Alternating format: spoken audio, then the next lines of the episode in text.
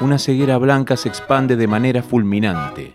Internados, en cuarentena o perdidos por la ciudad, los ciegos deben enfrentar a lo más primitivo de la especie humana, la voluntad de sobrevivir a cualquier precio.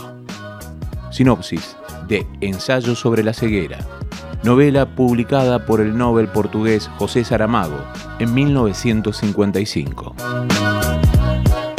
Clásicos. Siempre es bueno volverlos.